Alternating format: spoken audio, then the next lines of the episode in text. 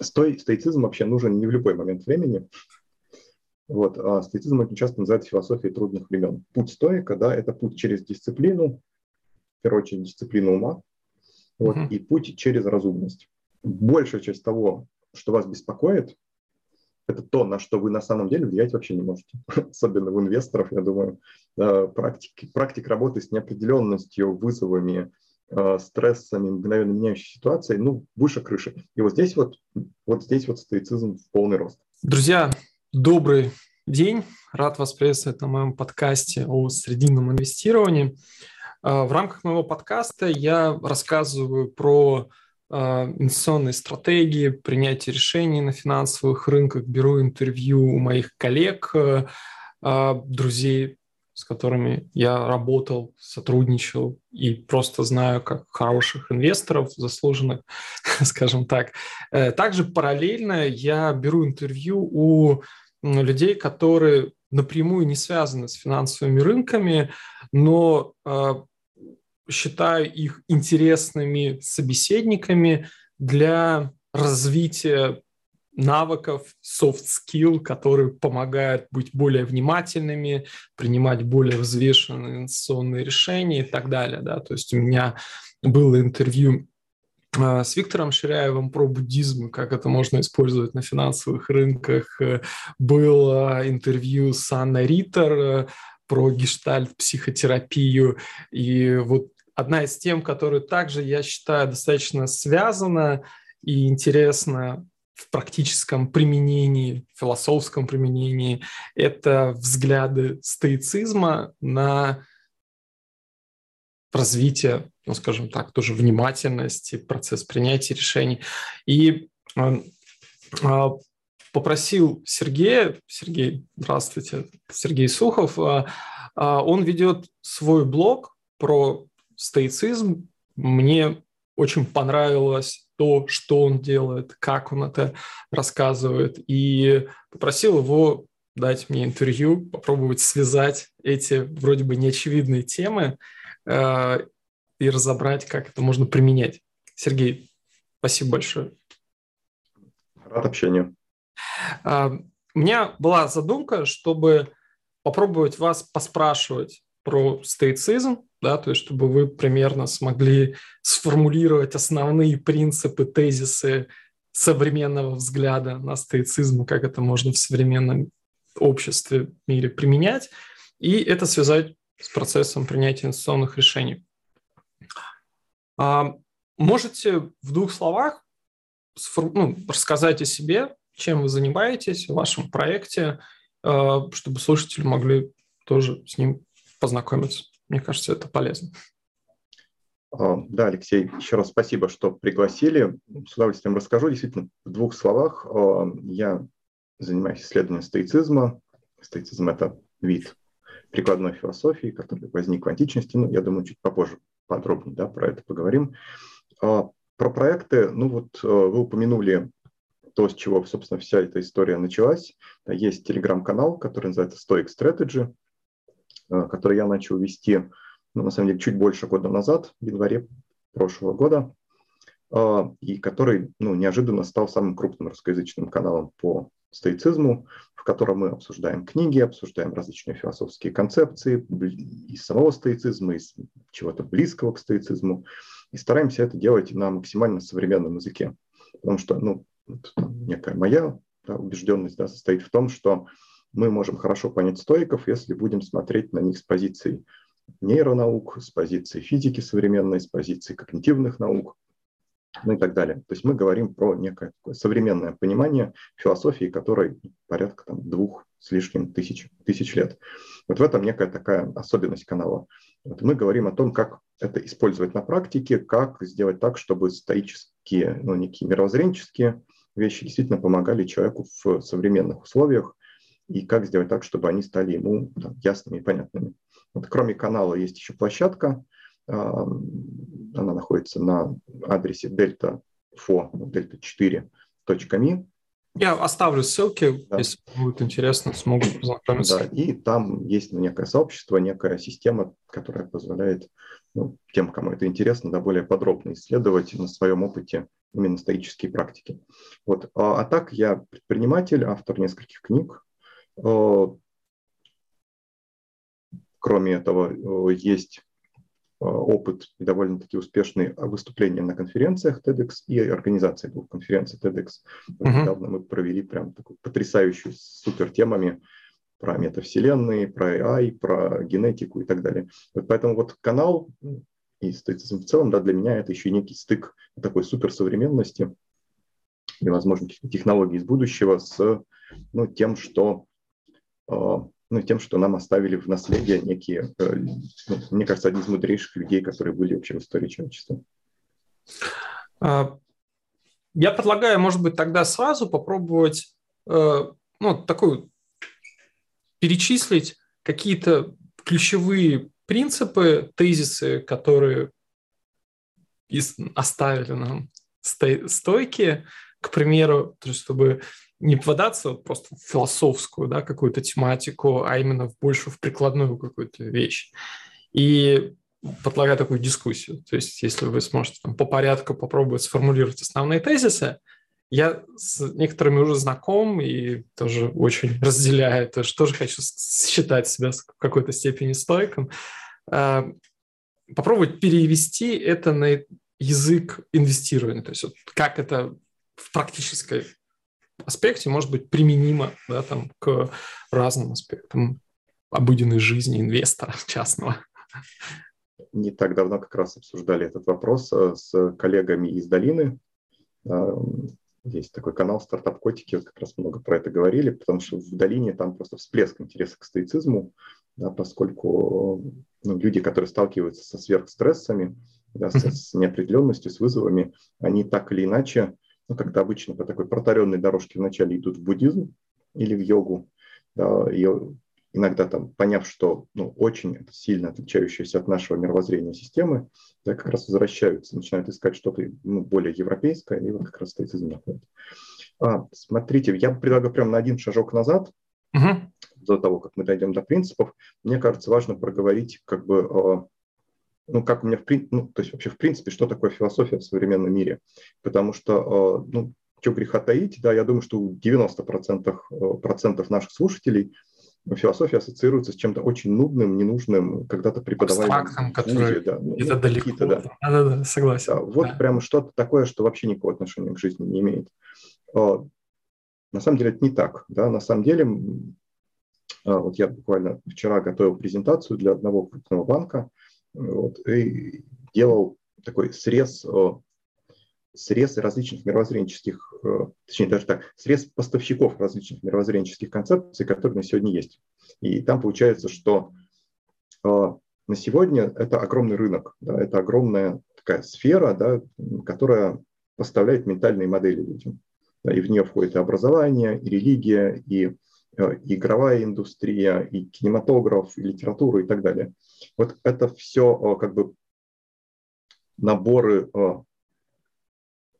суперсистем, да, которые так или иначе рассказывают нам, нам с вами, вот как, э, ну, как людям, да, как тем, кто в текущей социальной среде работает, о неких концепциях, через которые можно осмыслять действительность. Вот.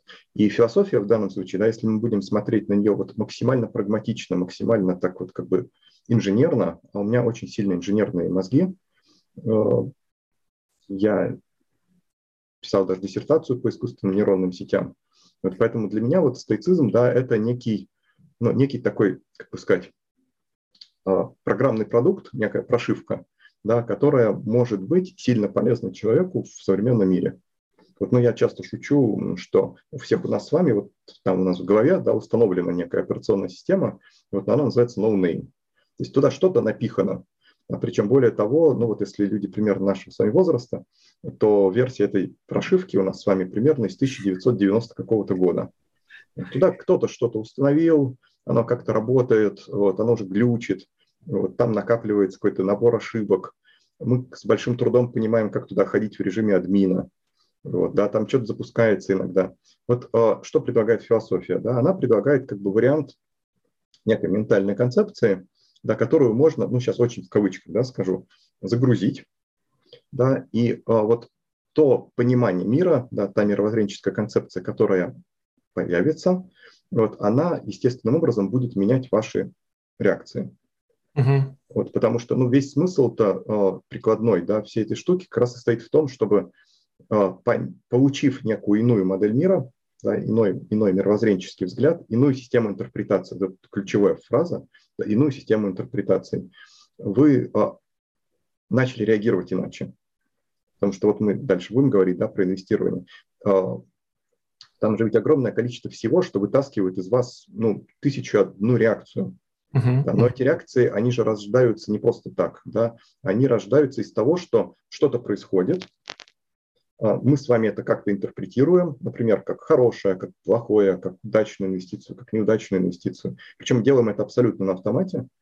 И уже вот эта интерпретация, вот эта как бы некая оценка, вот эта некая трактовка, она запускает в нас ну, там целый каскад нейрофизиологических реакций. Радости, страха, там, не знаю, сомнений, еще чего-то.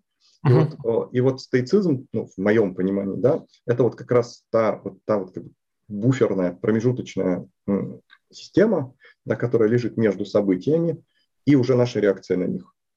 Да. И вот, соответственно, от того, какая там прошивка, будет ну, впрямую на самом деле зависеть, как вы живете, как вы реагируете, что вы вообще делаете.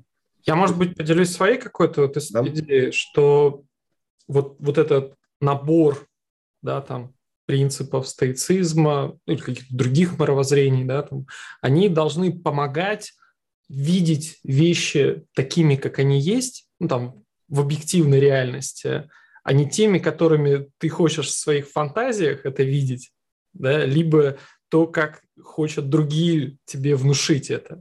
Ну, то есть, вот, может быть, вот эта история, конечно, это всегда субъективная история, но э, оно помогает вот как бы давление это снизить, да, то есть, может быть, вот вот эта история мне интересна, то есть, как бы вот. Ну, mm-hmm. вот конкретно а, там есть разные подходы, да, потому что современный мир прекрасен тем, что он предлагает тысячу одну вот эту мировоззренческую концепцию. Можно себе выбрать буддизм, можно себе выбрать, э, не знаю, религиозную историю, можно выбрать сугубо научную, вот, можно выбрать какой-нибудь кишмиш, который ну, у большинства и есть.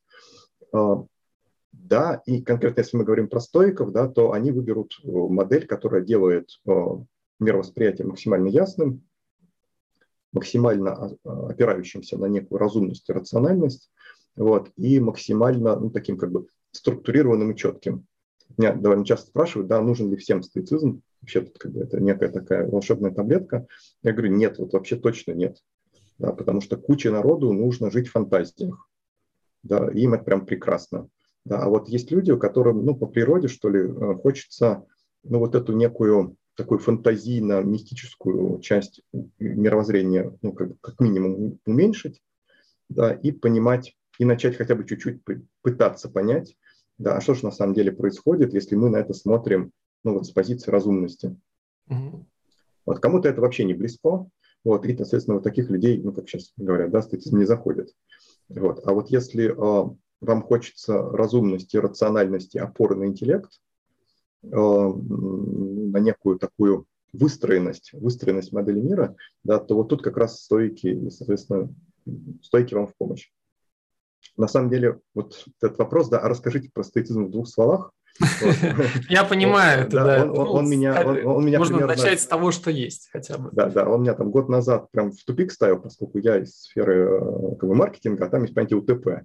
Да, и мне всеми говорит, слушай, ну давай вот конкретно УТП стоицизма-то оно в чем? Вот. А потом как-то я так для себя решил, что ну, плоха та философия, которую можно в двух словах сформулировать. Ну, тогда, как бы, зачем вся философская система?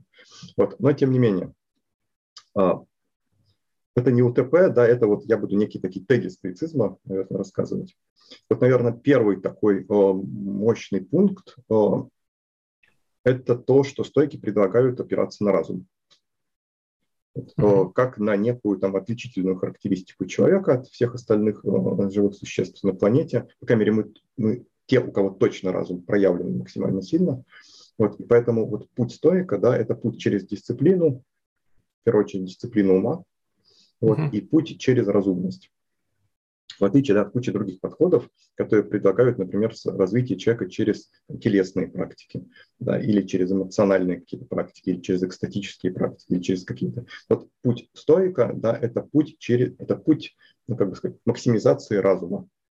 Uh-huh, uh-huh. Большой вопрос, что они разумом называют, может быть. Ну да, и тут вопрос, а это такое, ну достаточно абстрактное, мне кажется, тут разум, да, то есть, а что именно здесь имеется в виду тогда? То есть вот это работа на, ну вот вы сказали, да, про э, использование там мира, каких-то историй, да, то есть вот может быть, в современном каком-то истории, как вы видите это, что значит развитие разума?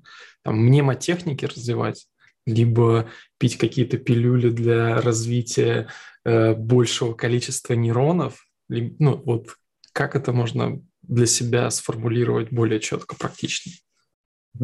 А, ну, у стоиков понятие разума вообще очень действительно широкое, вот, и оно начинается как от, от того, что ты, в принципе, осознаешь, вот, наверное, я скажу так, а, в данном случае это осознание тех алгоритмов и ментальных стратегий, которые внутри вас работают. И в первую очередь это а, осознание тех, как бы вот этих интерпретаций, да, которые в вас срабатывают. Ну, давайте поясню на примере, чтобы стало стало понятнее. А, вот обычно вот у стойков есть такая модель. А, а, она ну, в современном языке называется от восприятия к действию. И стойки говорят о том, что вот обычно у человека все реакции строятся всего в два шага.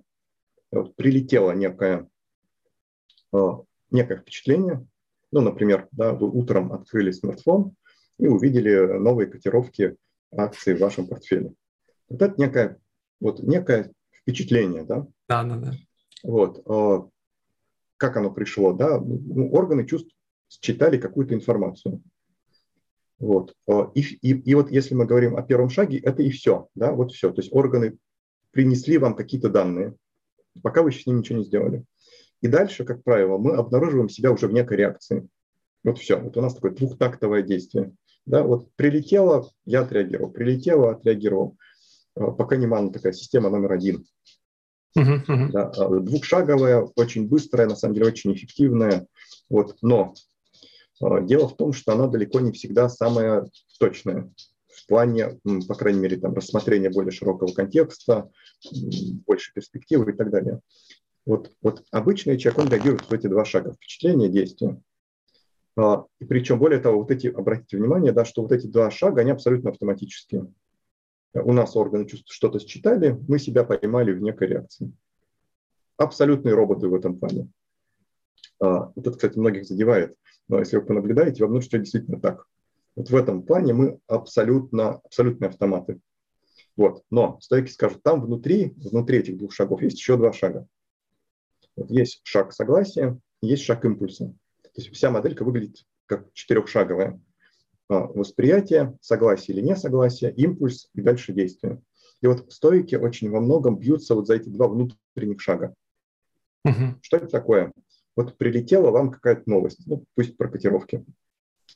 И первое, что делает наш с вами ум, ну, пока умом, да, это назовем, а, он вот саму эту штуку как-то называет. Вот стойки говорят, что у нас есть некая часть, которая называется лектон, вот, которая абсолютно автоматически как-то обзовет вот, эту вот, вот этот набор символов. Ну, например, оно это обзывает, там, не знаю, падение рынка, uh-huh. или наоборот, там, рост рынка, вот, или там, стагнация, или рецессия. Вот все. Вот, Интерпретация входя, входящей информации, да, которая да. Вот, вот просто мы, ее, мы автоматически абсолютно это называем, мы не умеем ее называть. Вот. И дальше мы как-то это интерпретируем и оцениваем. И вот это, именно вот эта интерпретация, оценка, она запускает некий импульс в нервную систему. Угу. И вот, предположим, вы взяли и обозвали эту штуку, ну, не знаю, там, все пропало, кризис. Да, все, дальше вы себя обнаружите в том выбросе там, неких нейромедиаторов, гормонов, вот, и, например, в панике. Вот. Но стойки скажут, что можно, можно провести трюк определенный, можно успеть вот вот в этот шаг интерпретации внедрить кусочек разума, как бы его немножко притормозить и, и а, немножко усомниться в том, что вот первая прилетевшая трактовка правильная. Угу. То есть да. я называя, определяя ту информацию, которая попадает в меня извне, могу управлять моей реакцией на это событие. Ну, то есть в каком-то обвале рынка я могу видеть страх и да, там риски, а кто-то может в этой информации, которая попадает в меня, э, видеть в это возможность. Да, то есть да. и выбирать, как на это реагировать. Там, то есть и не э, Э, ну, скажем так, тоже с этим формулировкой нужно быть осторожным, но если так сказать, э, выбирать животную реакцию, бей, беги, к примеру, да, то есть либо выбирать разум, выбирать оценку, критическое мышление и там, условно, да, там, реагировать не система 1, да, там, система 2, а, да, система 2. Да, да, да, но тут похитрее еще немножко история, потому что если вы начнете действительно в эту штуку как бы погружаться, да, то вы обнаружите, что, что вот сам факт называния, он всю реакцию запускает. Uh-huh. Потому что если вы покажете а, ну, ту же самую биржевую сводку ну, какому-нибудь человеку, который слыхом не слыхивал о биржах, да, да, то для него это какой-то непонятный график. Да? Uh-huh. Он у него вообще никакой реакции не вызовет. Да, он вам на это может сказать, о, типа, не знаю, красивая зеленая или, наоборот, красная полоска, и все. Да? Mm. Только благодаря тому, что у нас есть вот эта система интерпретации, мы на это реагируем. Мы ведь не реагируем на все подряд. Вот, да, вот я сейчас там сижу, с вами общаюсь, ко мне прилетает огромное количество всего. Да, у меня вот органы чувств ежесекундно, еже, даже меньше, чем секундно, да, приносят кучу всего. Да? И только на что-то я реагирую, а на что-то не реагирую. Вот стойки, они в режиме реального времени пытаются вот эту частичку разума а, сделать таким как бы цензором вот этих вот запускающихся автоматических интерпретаций. Причем, обратите внимание, как бы интересный момент состоит в том, что мы на самом деле не сильно можем выбирать эти интерпретации. Точнее так, мы можем выбирать из списка, а, из перечня интерпретаций, предложенных нашим мозгом. Мы даже что-то добавить ничего особо не можем. Вот, в моменте, по крайней мере. А, и вот свобода воли, а, она как раз состоит в том, чтобы иметь возможность соглашаться или не соглашаться с тем, что он автоматически подбросил ваш ум. Ну, то есть, опять же, к сводкам. Да, вы открыли смартфон, там, не знаю, красный график, идущий вниз. Да, вот у вас прилетело кризис, все пропало. Вы, например, просто говорите себе, так, стоп, это единственный возможный вариант. Если вы просто сделаете паузу, вам мозг выдаст еще какой-нибудь вариант. Например, там, нет, слушай, это возможность, у меня есть, не знаю, какие-нибудь там фьючерсы на будущее, да, и это на самом деле для меня не кризис, а там, будущий mm-hmm. заработок. Но Причем, ведь это... это получается еще можно, ну, нужно, можно прорабатывать э, заранее, ну, то есть я, если я хочу быть стойком в инвестировании, то есть для меня важно уметь э, заранее там, по крайней мере, планировать возможное развитие событий, и потом уже, если какой-то из этих сценариев реализуется, выбирать свою реакцию на него. То есть это один из вот как раз инструментов, да, там, которые я могу заранее для себя определить, чтобы не попадать вот в такие импульсные реакции, которые могут приводить к каким-то импульсивным действиям. Вот все стоические, вот чем, да, прекрасны стойки, в отличие от очень многих других философов, они действительно выработали упражнения. Да, потому что если вы читаете, например, не знаю, Канта, там нет упражнений. Да, у стойков есть. А, и вот эти вот как бы практики, ну, тоже современный, конечно, термин, да, вот они делятся на практики в моменте, вот это то, что я сейчас рассказал, это когда просто что-то прилетает, и ты с этим взаимодействуешь. Вот. И практики, ну, скажем так, э, такого стратегического действия, да, это когда ты заранее прорабатываешь различные сценарии, сейчас чуть-чуть попозже про это расскажу, и как бы готовишь психику к ним. Угу. Вот. Но вот эти вот практики в моменте, они, ну, по моему, по крайней мере, опыту, да, они, во-первых, существенно больший эффект дают, и они тебя тренируют ежеминутно, ну, потому что к нам постоянно что-то прилетает. Не обязательно по бизнесу. Вот. Я думаю, что ну, наши слушатели, если просто понаблюдают за собой в течение дня, то они обнаружат ну, тысячи таких реакций. Тысячи каких-то эмоциональных всплесков, абсолютно, ну, на самом деле, пустых внутри. Но ведь, правда, понаблюдайте, да, там есть каким-то супер ни с того ни с сего кризисом для нас может стать то, что не знаю, кто-нибудь там не закрыл зуб, крышку зубной пасты. И это почему-то вот мозг выстроил из этого интерпретацию, там, не знаю, это проявление неуважения. Вот, или там еще что-то, еще что-то. И все, и вы поймали себя вот в каком-то непонятной штуковине, просто потому, что у вас не натренирован вот этот навык ментального контроля, а, контроль с помощью разума, да, вот за этой автоматической импульсной реакцией. То есть это, сама суть выглядит практики в том, что я, э, когда натренировал свой мозг, да, там свой разум на замечание вот каких-то событий, которые попадают в поле моего внимания, не сразу на них не реагировать, а уметь их называть и выбирать оценку этих событий, то есть как я хочу их оценивать. Правильно я услышал эту практику? Да, да. Ну, то есть в переводе на немножко другую терминологию, когда вы триггер учитесь интерпретировать по-разному. А, еще раз, мы не свободны в названиях, к сожалению. Да, вот мы недавно с э, Дубыниным общались, это такой нейро, нейробиолог известный. Вот, я у него прям спросил, говорю, скажите, а вот ну, у нас вообще есть свобода воли, -то, поскольку сейчас же куча э, ну, там, исследований, показывающих, что мы на самом деле принимаем решения до того, как мы его осознали там, и так далее. Там их периодически доказывают, потом опровергают, потом опять доказывают. Вот. А он говорит, вся наша с вами свобода выбора состоит только в том, что мы выбираем из вариантов, предложенных нашим мозгом. Uh-huh. Вот. В моменте, в моменте, подчеркиваю. Вот. Если вы учитесь, накапливаете опыт и так далее, у вас растет вот эта вот вариативность выборов.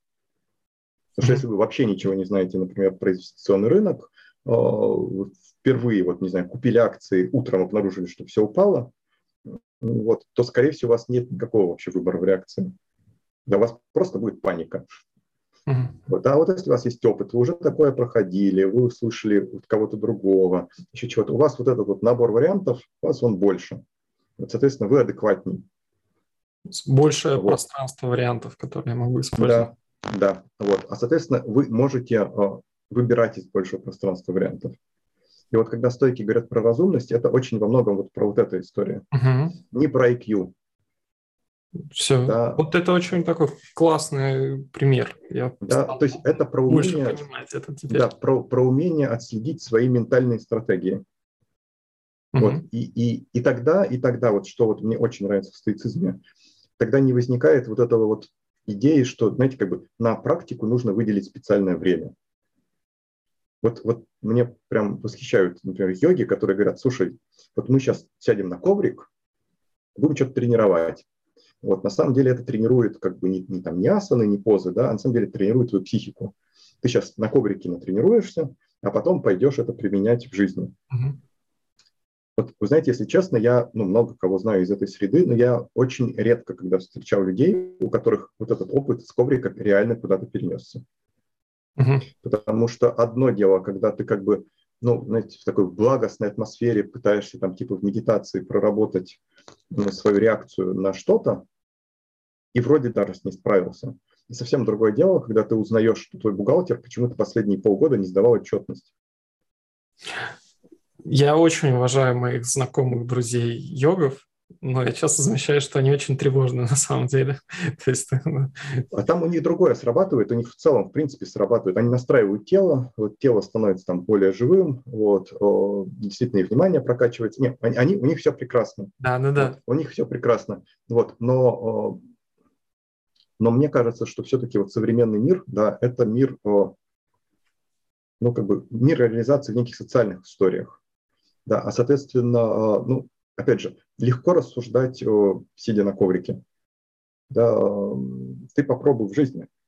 Да, mm-hmm. Потому что, а, ну, тоже такой довольно частый вопрос, а, как бы, как, ну, знаете, такой, а как измениться? Ты там сейчас миллион ответов, там, курсов, чего угодно. На самом деле, на самом деле, как мне кажется, да, человека меняет ответственность. Mm-hmm. Да, потому что вот о, недавно прочитал одного интересного деятеля, он говорит, ну вот, смотрите, хотите вот реально, чтобы модель мира перестроилась? Вот начните стартап. Вот, начните. Вот, еще лучше, если хотите подкрутить этот самый градус, вот, возьмите кредит. Вот, да? Вот. Если хотите еще подкрутить, подкрутить градус, возьмите деньги у бандитов. И через полгода мы с вами поговорим про перестройку модели мира. Вот. Ну и дальше у вас будет, скорее всего, реакция, знаете, как в этом анекдоте. Э, там, открыл стартап, теперь сплю как младенец. То есть просыпаюсь и реву всю ночь. Вот, вот стойки, вот чем они мне очень нравятся, да, они вот без вот этих иллюзий. Uh-huh. Вот, они говорят, слушай, э, ты живешь в мире, ты в этом мире должен что-то делать. Вот, а, и тренируйся, вот в этом и тренируйся. И поэтому у них вот, у них даже, ну вот если посмотреть, у них не было такого, что вот, вот у меня сегодня с 8 до 9 практика стоицизма. Uh-huh. Они вообще не, поняли вообще, про что вы говорите. Да? То есть э, изначально ты устраиваешь, что ты постоянно, постоянно находишься в этом процессе. Твой основной тренер – это жизнь. Mm. Да, а, она вот так вот дает, особенно в инвесторов, я думаю, практики, практик работы с неопределенностью, вызовами, стрессами, мгновенно меняющей ситуацией, ну, выше крыши. И вот здесь вот, вот здесь вот стоицизм в полный рост. Так, отлично. Э, с разумом примерно мы разобрались. Какие еще есть э, практики и э, тезисы, которые можно будет использовать? А, ну вот одна из самых таких прикладных вещей. А, стойки делили все происходящее с нами на две категории. На категории «я могу на это влиять», вот, «я на это влиять не могу». Это одна из самых ярких историй, которые да. я запомнил. Дихотомия выбора. Э, да, вот сейчас на Западе это обозвали дихотомией контроля. А, контроль. Э, контроля, да, э, даже уже трихотомию придумали. Вот, на самом деле не было у стойков никакой трихотомии, даже термина этого не было. Идея в чем? Они начали разбираться, да, вот действительно, вот с тобой что-то происходит в жизни. Предположим, происходит что-то, ну, скажем так, трудное. Вот они говорили, вот попробуй сделать штуку, которая, вот сейчас я расскажу, она прозвучит банально настолько банально, что большинство из наших слушателей скажут, слишком просто я даже делать не буду. Вот, но если идут те, кто попробует сделать, то будет, ну, будет интересно. Вот вы сталкиваетесь с какой-то ситуацией, возьмите листочек бумаги, так, пополам его разделите, здесь вот напишите, а, на это я могу влиять, а вот на это я не могу влиять. И попробуйте максимально честно выписать списочек. Угу. И вы обнаружите, что э, большая часть того, что вас беспокоит, это то, на что вы на самом деле влиять вообще не можете. А, вы можете влиять на какие-то подводящие к этому вещи. Вот, но, например, а, ну не знаю, там, на курс акций чисто... На рост акций «Газпрома» я никак на, да, не. Не можете, ну, скорее всего, да, но если вы не пришли из э, какого-нибудь хедж-фонда, да, вот, или еще куда-то. Поэтому, а, а вот на что в этой ситуации я могу влиять? Вот на что я могу в этой ситуации влиять? Ну, здесь э, я должен сконцентрировать выбор на том, на выборе. То есть я могу влиять на выбор купить мне «Газпром» или Сбербанк, ну, к примеру. Э, какой момент времени я могу это выбрать? Да, то есть какая фаза рынка сейчас, да, то есть какими объемами я могу совершать эти сделки, как я буду контролировать риски, а, и э, я должен фокусировать свое внимание именно на своей стратегии выбора и управления риском, могу влиять на свои реакции, да, там, тех событий, которые происходят, могу влиять на там, дисциплину своей стратегии, да, там выбора вот этих историй. То есть это вот, скорее всего, наверное, вот про вот это нужно. Да, и вот стойки, да, и стойки скажут, вот этим и занимайся. Вот. А, а в большинстве случаев мы же себя поймаем на том, что мы сидим и грузимся и переживаем, там, не знаю, ну, про что-то вообще другое. Начнется война в Украине или не начнется, там какие-то переживания, да, там изменят ставку процентную, либо не изменят, там, да, что будет происходить да, да. с валютами. Да, и, да, и, и это тоже делает разум. Один президент, другой, и ты как бы начинаешь вариться вот в этой истории и переживать о тех вещах, которые, может быть, и никогда не произойдут, и бояться их, либо наоборот. То есть тут э, много, большое пространство. Вот для... у Сенеки, у Сенеки, по-моему, есть прям такое выражение, крылатое, сейчас, может, недословно воспроизведу. Он говорит, большинство проблем вы доставляете себе сами. Угу. Да, это вот прикол нашего мозга, да, который, э, ну, который, знаете, как там всегда найдет, чем вас напугать. Я вот, ну, я очень часто э, как бы отслеживаю вот эти ментальные стратегии. Вот, ну, сейчас поясню. У нас есть две таких мерцающих фазы, а, ну, когда у нас максимально раскрытое сознание. Это когда мы засыпаем, когда мы проснулись. Вот особенно, когда проснулись. Вот просто попробуйте поотслеживать, вот знаете, вот это вот, вот в этот момент, да, когда вы уже пробудились, но еще даже, как бы, может быть, двигаться не начали, попробуйте поотслеживать, что творит ваш ум. Потому что реально вот в этот момент в большинстве случаев ничего не происходит. Да, вы лежите дома, скорее всего, в очень спокойной обстановке, никаких входящих сигналов не прилетает. Но вы очень часто обнаружите, что у вас мозг, абсолютно без вашей просьбы, причем на это, вот решил подумать про стратегии инвестирования. Вот он может, и вот дальше он вам выдаст какую-то штуковину, а, может напугать до потери сознания. Причем вот это не будет основано ни на чем, вот, кроме его вот этих блужданий. На самом деле большая загадка, зачем он вообще это делает. Да, ну, потому что кажется, что ничего не прилетает, лежи, не знаю, наслаждайся жизнью. Нет, да. Вот мозг – это прикольная штука. Поэтому вот когда стойки, опять же, говорят про дисциплину ума, да, про вот эту разумность, это и вот про это тоже. Да, про вот не, как бы не залипание, а вот эти блуждания. У нас этих блужданий... Уметь останавливать поток мыслей тревожащих, к примеру, про, про это К примеру, да, да, к примеру. Его тоже, на самом деле, сложно так вот прямо остановить. Вот, да, но если на него не обращать внимания, вы обнаружите, да, что вы можете просто не обратить внимания на мысль, и все, и она так растворится. Более а того... Да? Какую практику вот стойки предлагают э, использовать вот для того, чтобы контролировать этот поток мыслей? Есть какая-то вот прям... Что можно прям взять и, и начать пытаться? Отсле- отслеживать, потому что э, можно просто поймать себя на том, что вот, знаете, как бы, ну, как я делаю, да, во всяком случае, да, вы просто ловите себя на том, что вы думаете мысль. Угу. Причем без, без особо без вашей просьбы на это. Да. И если вы не начнете ее никак подогревать, ну, то есть как бы еще туда таких ментальных дров подбрасывать, как правило, она очень быстро затухает. А, на самом деле никто не знает даже, откуда она берется. Я прям уже с кем только не поговорил из науки, да, никто толком не знает, что такое мысль. Mm-hmm. Да, вообще, как, как она работает.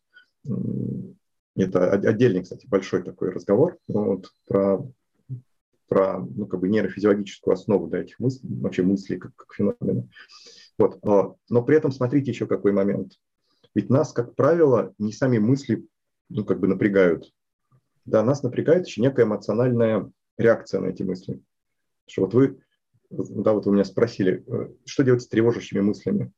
Тревожащие не сами мысли. Да? А, тревога – это некое ощущение внутри тела. Вот представьте, если бы у вас не было тела, скорее всего, у вас не было бы эмоций. Ну, такой эксперимент сложно провести, да, но, но гипотетически. Угу.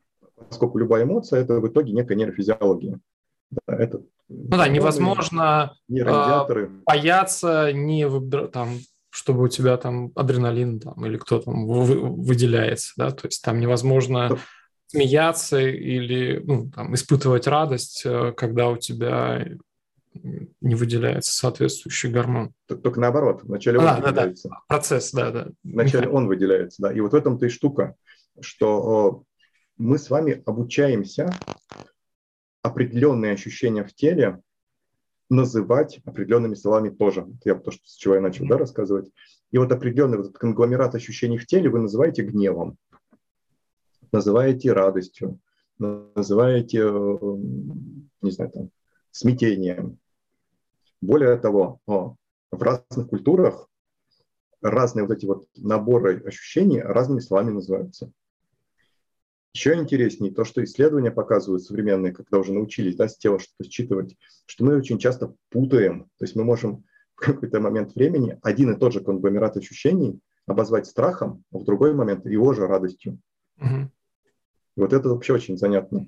Вот и получается, что если бы мы вдруг научились, что как бы супер сложно, вот, вообще никак не называть эти ощущения, то мы бы, мы бы и не проживали страх. У меня была мысль по поводу, вот как раз у меня есть там цикл лекций про управление эмоциями, как раз в том, чтобы вот управление эмоциями заключается не в их сдерживании, а умении их вовремя замечать через наблюдение за телесными проявлениями. И не, условно, да, там вовремя замечая их, останавливать и не давать им развиваться, ну, там, классическое это определение реакция «бей и беги». То есть, когда ты уже попал в стресс, да, то есть когда ты уже попал вот в эту э, биохимический каскад э, запускаемых реакций, ты уже у тебя мозг отключится, да, там э, лобная часть, и ты уже не сможешь этого контролировать, да, то есть ты не можешь уже реакции, то есть просто голова отключается, да, то есть ты начинаешь рефлексами мыслить, ну, поступать те, которые там прошиты уже в подкорку сознания своего. Поэтому вот контроль, это может быть как раз через умение замечать. Тело не лжет. Тело Теле... лжет тоже. Ну, тело тоже лжет. Ну, я имею в виду, те, ты замечаешь, первая реакция биохимическая, это вот проявления телесные какие-то. И замечая их, ты можешь как-то пытаться идентифицировать их и вот их пытаться остужать. Вот помните, я назвал, да, что четыре шага там. Вот, э, восприятие, согласие, несогласие, про него поговорили. Вот то, что вы сейчас сказали, третий шаг – импульс. То есть, когда реакция пошла в тело. Угу. Вот. И все исследования показывают, что на самом деле мы вообще не можем управлять эмоциями. Почему? Потому что вот эта вот скорость срабатывания вот этой истории, она 0,3 секунды. Вот, э, то есть бух, все, да, все. Дальше вы уже ну, попадаете в то, что Пол Экман назвал э, рефлекторным периодом, да, когда все, как бы химия ушла в кровь, вот, и дальше, пока она там разойдется, вы будете внутри этой эмоции купаться. А, причем она у кого-то расходится там за 2-3 минуты, а у кого-то за 5-6 часов. Но а, было бы совсем грустно, если бы мы только так реагировали. Вот, а, на самом деле с эмоцией можно совладать, вот, но, как правило, лучше всего срабатывает просто гораздо более мощный новый триггер. Угу. Ну, классический пример, не знаю, вы сидите, грустите, вот, или вы, не знаю, там злитесь на близкого человека по какому-то супер ну, странному поводу, типа почему знаю, полотенце повешено не так, вот. Но если в эту секунду, в эту в комнату, где вы находитесь, вбежит какой-нибудь человек, который начнет стрелять из автомата, да, то реакция этого человека мгновенно погасит все предыдущие стимулы. Да, потому что она задаст настолько мощный новый триггер, да, что вот новая химия, она справится со всей предыдущей. Вот, и поэтому стойки, естественно, про это знали, вот, ну, в своей терминологии, вот, но в целом, поэтому они учили себя, а, то есть они заранее воспитывали в себе гораздо более мощные триггеры, чем любой, который может прилететь в жизни. Например? И, и вот, да, и вот одним из таких вот мощнейших, э, ну, современным языком говоря, тракторов, триггеров э, для них является смерть. Вот, поэтому у стоиков очень много медитаций, направленных на сознание смертности. Э, в ситуации, когда, возможно, вот, ну, не знаю, что-то с акциями, будем, да, в этой терминологии, попробуйте вот хотя бы на секунду вот, вот в этот момент да, посмотреть на вот эту ситуацию с позиции о, того, что все конечно, с позиции того, что вы умрете когда-нибудь. Ну, это, скорее всего, случится. Uh-huh. Да? И вот само по себе вот это переключение туда, вот, оно может очень сильно остудить триггер. Uh-huh. И также оно же, на самом деле, может очень сильно э, увеличить интенсивность. Вот мой партнер по проекту Макс Журило, он, он любит рассказывать, что вот как раз когда коронавирус заходил, да, когда вот границы начали закрываться, вот они там с женой оказались у моря, вот он говорит, я в какой-то момент понял, что очень вероятно, ну, то есть есть такая вероятность, да, что это вообще последний раз, когда я вижу море. Не то, что мы все умрем, да, потому что могут границы просто закрыть. И он говорит, вот осознание того, что вот этот вот мой опыт как бы нахождения у моря может быть, никак, может никогда не повториться, помог мне прожить а, его гораздо интенсивнее, вкуснее, насыщеннее и так далее. Вот у стоиков эта практика называется «Момента море», да, «Помня о смерти». Да, да, да. И, это, и, да, это и они, Ну, да. Вот. Поэтому они говорят, вот когда ты поймал себя, не знаю, в том, что ты на чем-то злишься, на кого-то злишься, на близкого человека, не знаю, орешь, так как там есть ну, такая шутка, услышал, что кто-то кричит, обернулся, оказалось, это я. Вот. А, а, а вот вообще подумай на секунду, да, что может быть ты, а вдруг этого, этого человека больше не видишь никогда. Uh-huh. Вот, да, и вот этот фактор может мгновенно поменять реакцию. Памят, памятование, ну, такой немножко буддийский термин, да, ну, как бы припоминание, да, тому, что все конечно, очень вправляет мозги. А, я вот, кроме стоицизма, еще очень увлекаюсь синицуане, это такой внутренний китайский стиль боевых искусств. Вот, и мы как-то с моим наставником, с Михаилом Андреевым, я у него спрашивал, говорю, Михаил, а вот вы как вот, как бы, ну, дайте какой-нибудь совет, да, а как быть, когда вот прям, ну, совсем, не знаю, там, по проектам какая-нибудь совсем сложная ситуация? И вот, наверное, есть какой-нибудь древний китайский рецепт. Он говорит, есть. Я какой? Он говорит, иди погуляй по кладбищу. Вот, и почитай э, эти даты жизни. Через полчаса такой прогулки ты, возможно, вернешься в другом эмоциональном состоянии, не подавленном, не подавленном, а в гораздо более созерцательно отстраненном и более адекватном. Вот поэтому вот еще одна из практик, да, это практики э, как бы осознания конечности смертности там, и так далее. Они звучат жестко, вот к ним нужно подходить аккуратно, лучше не делать их утром, когда у нас приход кортизола. Вот, не надо их делать в депрессии, вот. Но есть такая история тоже. Это может быть, опять же, пытаясь э, перевести параллели в инвестирование, что в период какого-то бума, ажиотажа можно размышлять о том, что всех денег не заработаешь, у тебя еще там, если ты будешь слишком, ну, к примеру, да, что я формирую инвестиционный капитал для там, своей пенсии, да, там, или конечности, да, что эти деньги последние, может, ну, не последняя, а опора там моей жизни.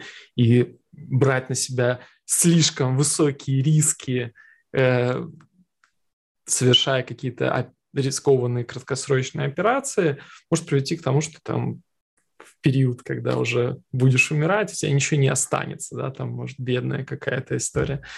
Или наоборот, да, что то, что я сейчас делаю, может быть сильной опорой на э, формирование там наследства моих детей. Не знаю, это я просто сейчас фантазирую, но мне кажется, вот, вот такие... Вот, вот, вот знаете, вот стой, стоицизм вообще нужен не в любой момент времени. Вот, а стоицизм очень часто называется философией трудных времен. Да, да, да. Вот. А почему это так? Потому что, знаете, вот не, не помню, что это выражение, по-моему, чуть ли не Брюса Ли, да, который сказал, что как там, все думают, да, что в ситуации нападения на тебя противника ты настолько сильно мобилизуешься, да, что вот прям все, ты дашь отпор. А он говорил о том, что в момент кризиса у тебя, как правило, будет не всплеск, у тебя, ты, как правило, свалишься на свой ну, базовый уровень подготовки. Вот стоицизм нужен в тот момент, когда, а, когда тебе, скорее всего, плохо. Да? Потому что когда все хорошо, когда все прет, человек, скорее всего, будет искать э, там, гедонизм, эпикурейство и так далее. Uh-huh. Упрощаю, да. Вот стоицизм – это про то, когда… Как справляться с трудностями. Да, вот, у него прям ниша такая, да. Не зря, да, вот про, про стойков вспоминают, когда что-нибудь начинает происходить такое но есть и такое, наверное, ассоциация стой, как стой, какой человек, опора, который справляется с любой стойко переживать трудности. Это, наверное, вот синоним, ну, не синоним. Вот, это, это, кстати, на самом деле очень забавная игра слов. Я про это не сказал, ну, потому что действительно, да, прям в языке у нас, да, такое стойко вынести, стоически вынести. На самом деле это удивительное совпадение языковое.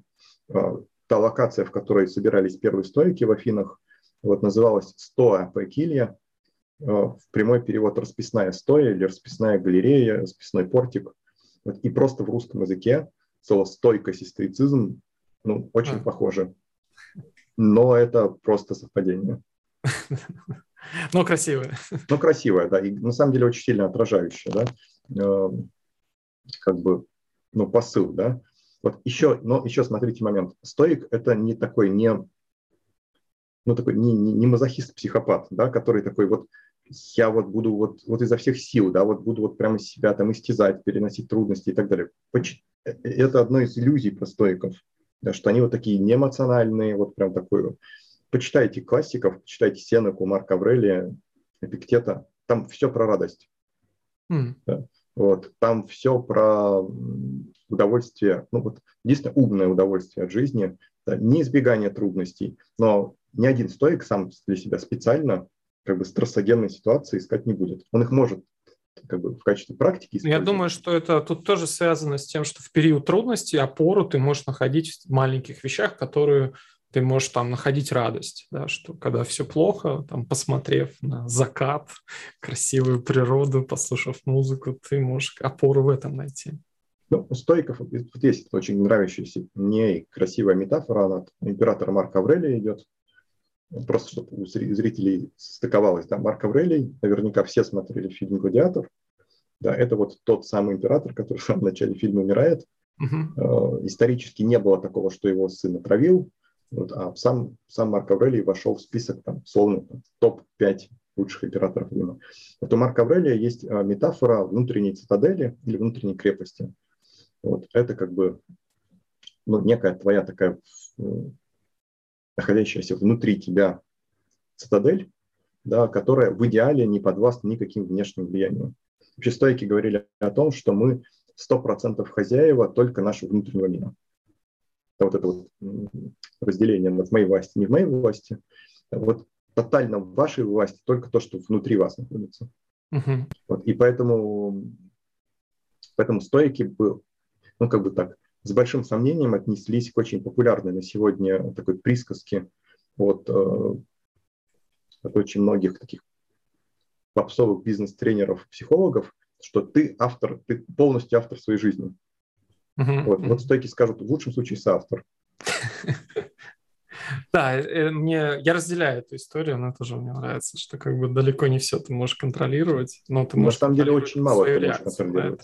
Ну, да. опять же, в каком-то ограниченном формате умения, вариантов. А как минимум никто из нас с вами не выбирал, где родиться, кем родиться, с какими генетическими задатками родиться. Никто не выбирает, какая сегодня погода, ну, в общем, много чего мы на самом деле не выбираем. Но вот э, внутри нашего, внут, внутри нашей психики, да, мы можем быть, э, ну, по крайней мере, в существенно большей степени хозяевами, не в полной. Тоже надо вот без иллюзий.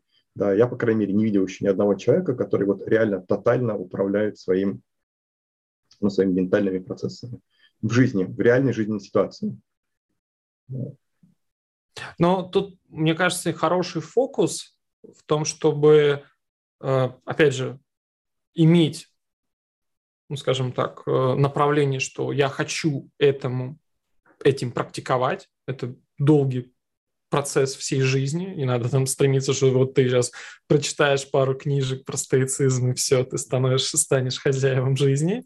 Это точно там долгий процесс, уметь его э, скажем так, разобравшись с базовыми принципами, вдохновившись для тех, кто это, кому это понравилось, да, это практиковать и использовать то, как да. ты можешь это делать из тех вариантов, которые тебе доступны.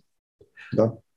А, я думаю, что эта тема еще может быть многих каких-то дискуссий.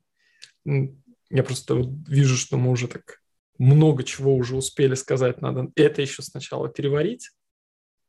И а, хотел бы на, вот пока на данный момент закончить. Вот эти основные тезисы, я думаю, что мы уже сформулировали. Может быть, э, Сергей, сможешь, э, сможете какие-то вещи еще добавить, вот на что еще можно опереться и изучить в этой теме, и какие книги порекомендовать, какие материалы можно тем, кто заинтересовался этими философскими воззрениями, как дальше можно развиваться в этом направлении? А, ну, да, скажу, что мы не то, что только начали, да, тут как бы ну, просто по самой поверхности прошли. Да, мы еще не поговорили про добродетель, мы еще не поговорили про некие там этические нормы, которые супер проработаны в стоицизме. Вот, кроме того же есть еще стоическая логика. Это в целом огромный пласт учения да, о том, как мы мыслим, вот есть стоическая физика, да, это некое представление стойков о мироустройстве.